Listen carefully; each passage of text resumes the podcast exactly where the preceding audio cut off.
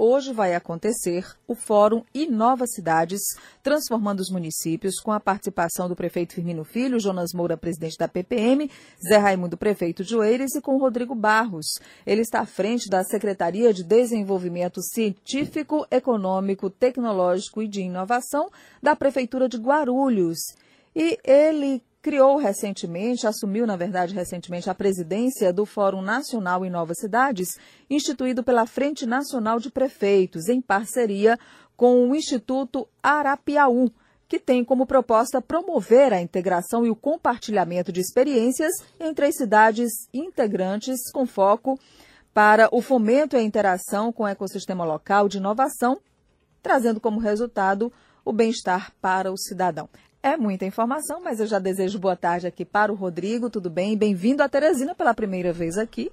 Olá, Nádia. Primeiro, um prazer estar aqui com vocês. Obrigado pela recepção. Estou muito feliz de estar aqui em Teresina para participar desse importante evento, desse congresso que tem, na verdade, mexido com o Brasil. Então, estou muito feliz e já deixar, em nome do, do prefeito Firmino, um abraço a todo cidadão aqui de Teresina. Rodrigo, e que experiências é, que você já vem compartilhando depois de ter, inclusive, assumido a presidência do Fórum Nacional em Novas Cidades, você vai compartilhar hoje nesse fórum com a presença dos outros prefeitos e com uma plateia de quase 230 prefeitos piauienses? Muito legal. Eu acho que é uma oportunidade, em primeiro lugar, bastante importante para que a gente faça um advocacy em relação a, ao que, que a inovação deve representar aos municípios. Né? Então, basicamente, é levar para cada prefeito a importância da transversalidade da inovação. Hoje, é, as prefeituras elas tratam com assuntos pontuais, mas é importante que as prefeituras tenham planejamento em torno da inovação e esse planejamento ele precisa ser transversal. Ele precisa permear toda a cidade, todas as secretarias e precisa ser uma agenda empoderada pelo prefeito municipal. Então, é, essa, essa, esse é um objetivo que a gente quer trazer para cá. É, um desafio de inovação é porque a gente tem, obviamente, o setor privado sempre trazendo e sendo disruptivo e trazendo grandes inovações, e muitas vezes no setor público a gente não consegue implantar com a mesma velocidade. Né? E para isso, mais uma vez, a gente precisa de muita liderança. Né? Eu falo que são três pilares para a gente implantar a inovação nos municípios e na gestão pública: liderança, planejamento e execução. A gente tá, até pode partir para um exemplo pessoal seu, que é um investidor do setor privado e que agora tem a visão do setor público também, já há dois anos na secretaria lá de Guarulhos. E eu imagino que quando você está no setor privado, que você já tem a sua contabilidade prontinha, o seu orçamento previsto, você sabe que você pode gastar e pode gastar com muito mais liberdade, não precisa participar muitas vezes de uma licitação, esperar a liberação de um projeto, ser aprovado por executivo. Quer dizer, são dois setores realmente diferentes. Mas quando você chega com uma visão, como você está falando, do setor privado e você acha que no público você pode desempenhar aquilo e você é impedido muitas vezes por uma burocracia, isso na sua opinião, pelas duas experiências, limita realmente, dá uma, um certo desconforto até? Ou é um desafio maior? Olha, Nádia, eu acho que assim, é, é, muito importante dizer que eu tinha uma visão antes de entrar no setor público e tenho uma nova visão hoje, depois desses dois anos, quase dois anos e meio, né, 30 meses na gestão pública. Em primeiro lugar, é importante entender que lá na minha empresa, quando eu erro, o capital é meu. Então eu estou colocando o meu capital em risco. Quando eu erro no município, eu estou colocando o teu capital em risco. Então, aqui já tem uma transformação de fato enorme e precisa ter muita governança, precisa ter muita transparência em torno disso. Não que o gestor público também não vai cometer falhas, ele vai, mas é importante que a responsabilidade ali ele não pode tomar como se fosse dele, porque não é. Né? Eu, como gestor público, quando eu estou no chapéu de gestor público, eu tenho que entender que a decisão que eu estou tomando ali não é uma decisão minha que depende só de mim. Né? É uma decisão em que eu estou tomando não para mim, mas eu estou tomando para a sociedade. E isso muda muito. Né? Então é claro que a gente tem que trabalhar projetos que tragam desburocratização, projetos que tragam celeridade para a tomada de decisão na, no setor público. É, eu acho que a gente, e aqui se você me permite, Nádia, é, acho que é importante a gente trazer um fato que a gente está vivendo no Brasil um momento muito delicado é, eu venho da iniciativa privada, como você colocou, nunca né, tive experiência na gestão pública e essa é a minha primeira experiência. Mas um cuidado que eu acho que a gente precisa ter é entender de fato quais são as responsabilidades de cada órgão, quais são as responsabilidades é, de cada ator. E quando a gente fala de cada ator, É importante entender que o prefeito municipal, junto com os seus secretários, eles têm que assumir aquela responsabilidade. Mas é importante que o prefeito, como executivo do município, não tenha interferências por outros órgãos é, que têm a função de regular, tem a função de fiscalizar. E hoje, infelizmente, no Brasil, o que a gente tem visto é que você tem outros órgãos, tá certo? Com vontade de fazer o papel do executivo. E esse é um problema que a gente está enfrentando. E isso precisa ser falado. Né? Isso não pode ser olhado de lado, isso precisa ser olhado de frente, enfrentado de frente. Porque a gente vive uma crise institucional Verdade, do, né? do gestor público. É uma realidade, exato. Então, é, eu acho que eu fiz questão de ponderar, é, em que pese a tua pergunta foi para um outro lado, mas eu acho que essa ponderação ela é importante é, para dar contexto. É, hoje eu tenho uma nova visão, acredito que é importante a gente trabalhar a celeridade através da desburocratização, a responsabilidade do gestor público, mas empoderar esse gestor público para poder tomar a decisão. Então é, é importante que a gente passe por isso. E aí, quando a gente vai falar de inovação, é, é, inevitável dizer o seguinte: a gente precisa conseguir construir, e acho que tem evoluído, né? temos evoluído, acho que a Câmara Federal é, tem trabalhado uma agenda de desburocratização e também uma agenda das chamadas POCs, né, das provas de conceito, para que a gente possa contratar a inovação de uma outra forma. É, temos, algum, temos um marco regulatório bastante jovem, temos algumas regulações bastante jovens que irão ajudar a aplicar inovação nos municípios. A gente e tem quando a gente muita fala ferramenta. De inovação, Rodrigo, não é só também aplicada a chegada de novas tecnologias, até uma mudança de postura ou de pensamento ou de crença de um gestor público pode gerar um processo inova de inovação. Teu comentário está perfeito. É, acho até que se a gente for colocar em termos de prioridade, a minha opinião é que a número um é o modelo mental de quem está executando o, a coisa pública. Né? Então, a primeira coisa que a gente precisa fazer é mudar o modelo mental, é transformar esse modelo mental para que as pessoas entendam a capacidade dela de protagonizar, de fazer as coisas realmente acontecerem e não ficar olhando e terceirizando culpa. Porque é o que eu vejo muito acontecer. Ah, isso aqui não dá por conta do fulano, isso aqui não dá por conta do ciclano. Olha só, e se você entender que você está aí, está é, com a responsabilidade na mão, pode ser o protagonista dessa transformação. A inovação certamente vai acontecer com muito mais celeridade na, na coisa pública com esse, com esse novo e modelo muitas mental. vezes pode nem estar tá tão relacionado, é claro que isso também é muito importante, a um orçamento significativo. Você, por exemplo, é secretário de uma prefeitura que eu imagino por estar ali ligada na Grande São Paulo, tem, administra muitos recursos, tem um orçamento importante, muito diferente, provavelmente, da grande maioria das prefeituras que estão aqui no estado do Piauí. Mas isso não significa dizer que o fato de estar gerindo um órgão público na cidade de Guarulhos vai te fazer, pelo orçamento, mais eficiente do que quem está gerindo uma prefeitura em Morro Cabeça do Tempo aqui no Piauí.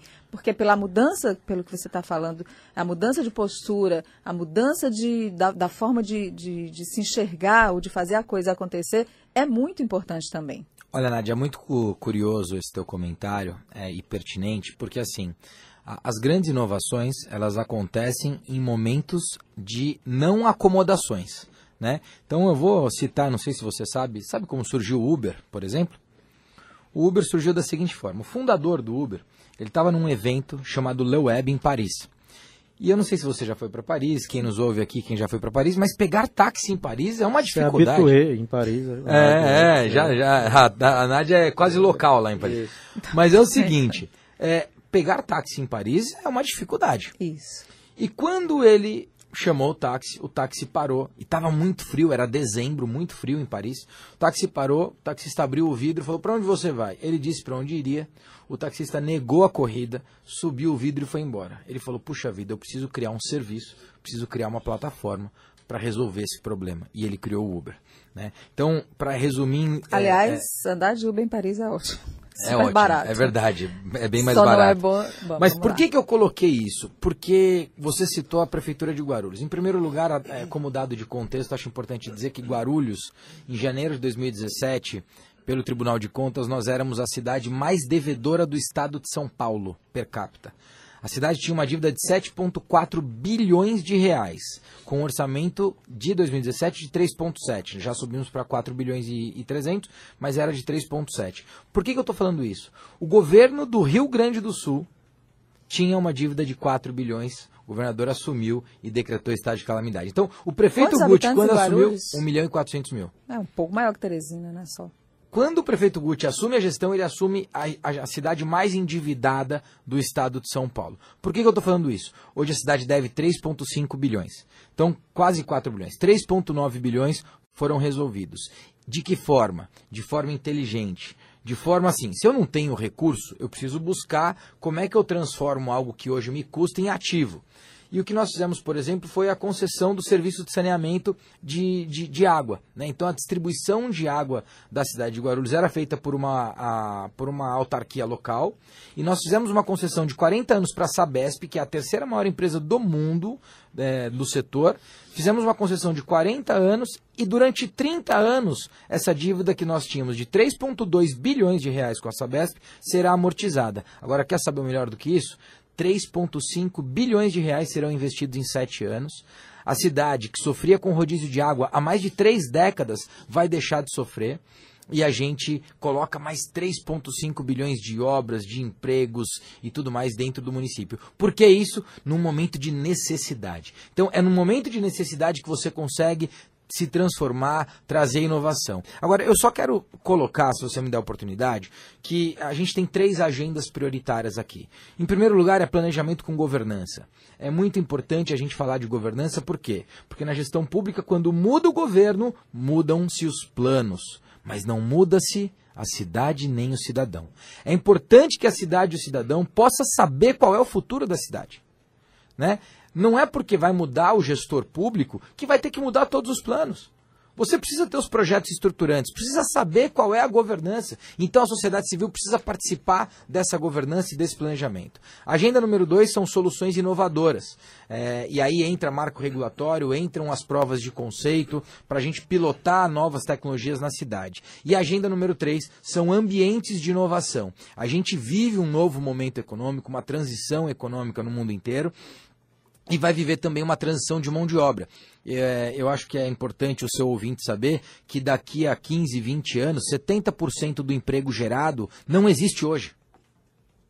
O emprego que será gerado daqui a 15 anos ainda não existe, a gente não sabe qual é. Uhum. Então a gente precisa formar uma nova, a gente precisa qualificar uma nova mão de obra, formar uma nova mão de obra. Não mais da forma que formávamos antes, mas por competência. E essa formação, ela tem a ver, ela passa por um ambiente de negócio, é, um ambiente de inovação dentro dos municípios, com incubadoras, com coworkings públicos, com parques tecnológicos, mas um novo modelo de parque tecnológico. Não mais aquele parque com muros que não está é, integrado ao tecido urbano, um parque de fato integrado, onde o município participa do parque, onde a universidade pode dar aula dentro do parque. Então, é um novo momento que a gente está vivendo, a gente traz essa proposta para fazer um advocacy em cima disso, e, e é justamente o grande objetivo que a gente tem com o fórum.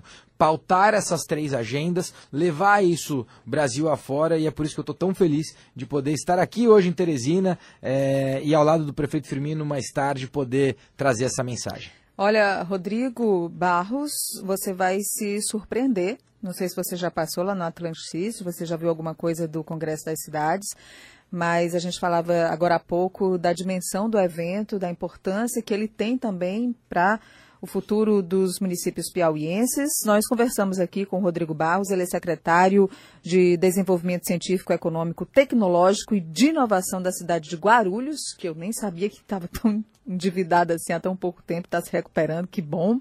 E o Rodrigo vai conversar com os prefeitos e participar do Fórum Novas Cidades, transformando municípios hoje às 6 horas no espaço Piauí do Congresso das Cidades, que é o auditório principal do evento. Mais uma vez, obrigada pela presença, boa sorte, boa discussão e que as sementes sejam lançadas aí com muitas chances de germinar e trazer ótimos frutos.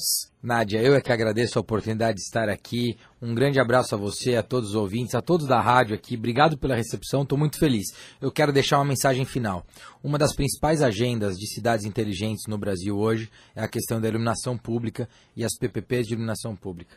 E muita PPP tem sido glosada, é, e a gente não está avançando com a agenda como deveria. Uhum. É importante que a gente possa, junto com outros prefeitos, com governadores de estado, trabalhar essa pauta para que a gente avance mais rápido. Porque a iluminação pública é o principal projeto para que a gente mude a cara das cidades. Não só porque ela traz mais iluminação, mas ela traz mais segurança, ela traz capacidade de melhorar a mobilidade, capacidade de aplicar novas tecnologias e trazer muito mais serviço ao cidadão. Então, eu deixo essa agenda como uma agenda específica, mas bastante pontual, onde o Brasil precisa olhar muito para ela. Prefeitos, governadores, gestores públicos em geral, obviamente deputados estaduais, deputados federais, a gente precisa cuidar dessa agenda. Um abraço e obrigado. Obrigada, Rodrigo. Um abraço, boa palestra logo mais.